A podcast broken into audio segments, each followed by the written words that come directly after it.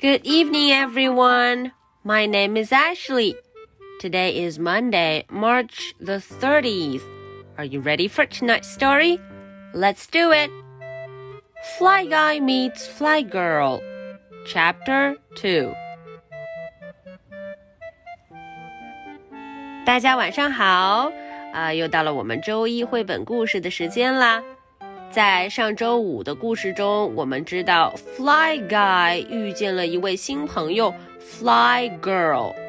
嗯，它的主人啊非常可爱，叫这只宠物苍蝇叫做 Fly Girl，苍蝇女孩。今天呀，他们就要正式的认识了。我们一块儿瞧瞧会发生什么样的故事呢？Fly Guy meets Fly Girl, Chapter Two. Buzz said, This is Fly Guy. He can do tricks. Fly Girl can do tricks too, said the girl. Fly Guy eats gross stuff, said Buzz. Fly Girl eats grosser stuff, said the girl. Fly Guy can say my name, said Buzz. Buzz. Fly Girl can say my name too, said the girl. Liz. Do you want to play on the swings? said Buzz. Sure, said Liz. 嗯，看起来这两个小主人倒成了好朋友。我们瞧瞧发生了什么事情。 Buzz said, "This is Fly Guy. He can do tricks."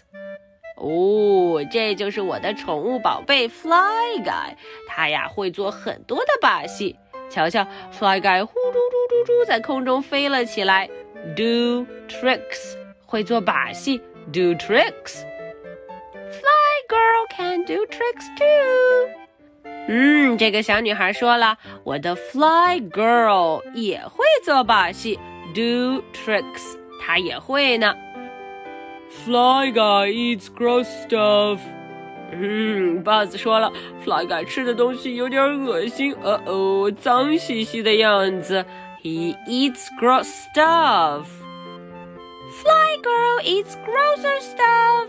啊，结果呀，这个女孩子说了，嗯，Fly Girl 吃的东西更加恶心，看起来啊不是很有胃口啊，grosser 更糟糕了呢。Fly Guy can say my name。哦，Fly Guy 会说我的名字，这是他最棒、最厉害的本领。Buzz buzz。Fly Girl can say my name too。原来 Fly Girl 也会说它主人的名字。我们听见了，它的小主人叫做 Liz Liz。嗯，看起来两个小苍蝇有非常多的共同点。Do you want to play on the swings? said Buzz.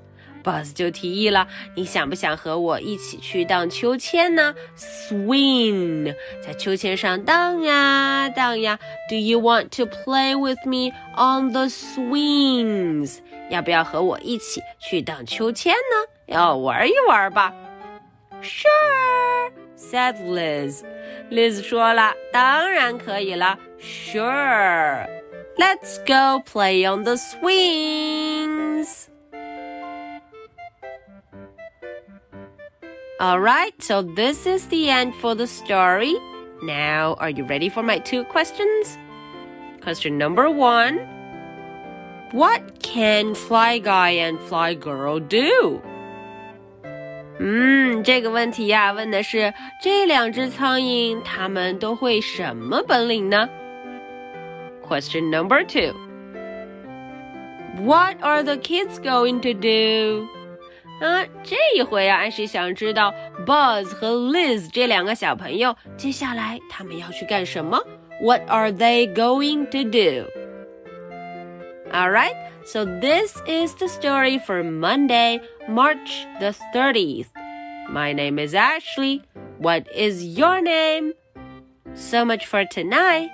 Good night. Bye.